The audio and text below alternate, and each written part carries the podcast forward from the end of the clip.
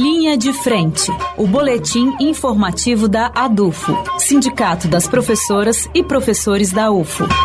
Olá, ouvintes! O Linha de Frente está no ar. Hoje comigo, Angélica Neiva.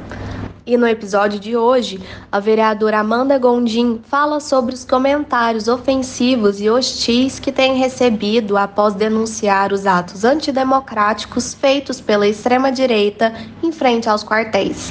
Vamos ouvir.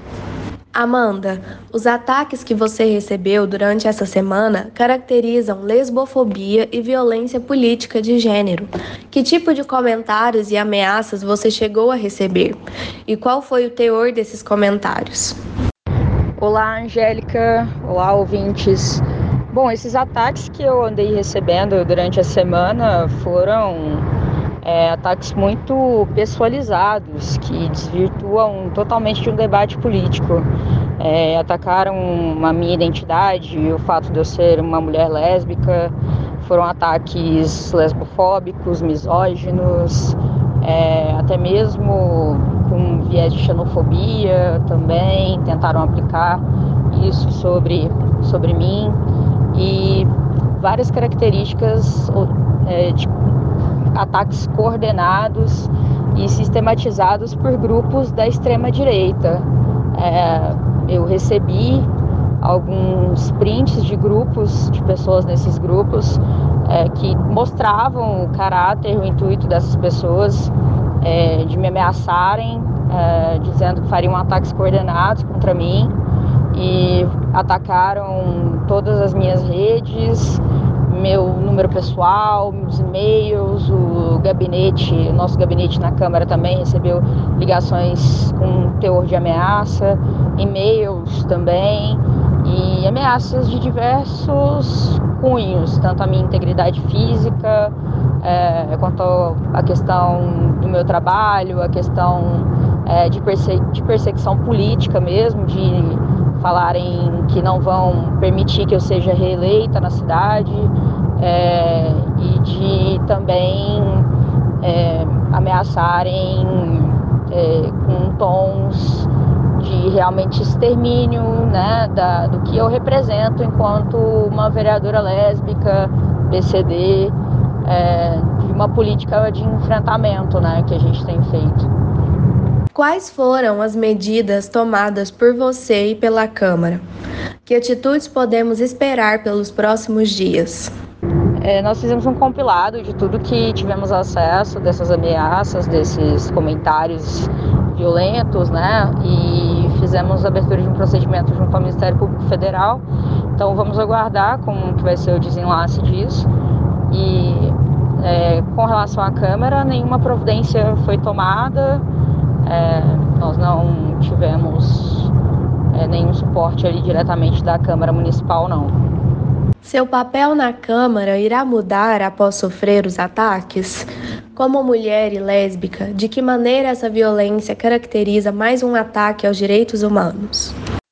Não, a minha postura continua a mesma. Eu tenho um mandato para continuar trabalhando pelos próximos dois anos. O meu trabalho continua sendo feito.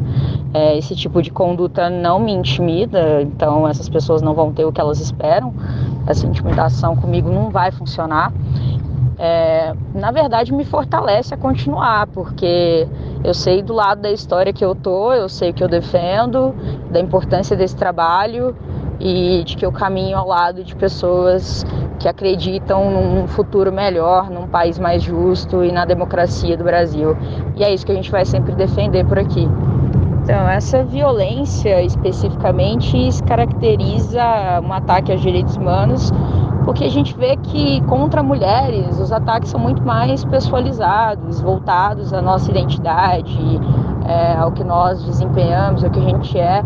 E o fato de ser uma mulher lésbica realmente chamou a atenção de muitos desses é, dessas pessoas que, que vivem realmente de ofensas e de violência gratuita é, por um ódio às mulheres, né, que existe na sociedade e não conseguem lidar com uma mulher num cargo de liderança e de tomada de decisões. Acho que isso mexe muito com, é, com uma fragilidade de muitos homens, né? Porque muitos ataques que eu recebi também foram de homens que se sentiam legitimados a me ofender por essa característica da minha identidade. E com relação aos direitos humanos é um enfrentamento que a gente sempre faz, né? Que esse, isso aí é ferir diretamente os direitos dentro da questão da LGBTfobia, que é algo que a gente vem lutando, né, também politicamente e se torna complexo isso porque a gente vê que muito do avanço que teve na proteção dos direitos de LGBTs veio de movimentos sociais, né, que se juntaram também, a questão do STF em si, por uma omissão do Estado, do Poder Legislativo em construir uma legislação que nos proteja. Então a gente sabe que essa é uma longa caminhada, mas que não nos faz diminuir maneira alguma, na verdade, nos movimenta ainda mais em lutar para que a gente consiga conquistar os nossos espaços e mostrar que a gente não se intimida diante desse tipo de ameaça. E o Linha de Frente fica por aqui. Para mais informações, acesse nosso site adufo.org.br e acompanhe as nossas redes sociais. Até a próxima semana. Linha de Frente, o boletim informativo da ADUFO, Sindicato das Professoras e Professores da UFO.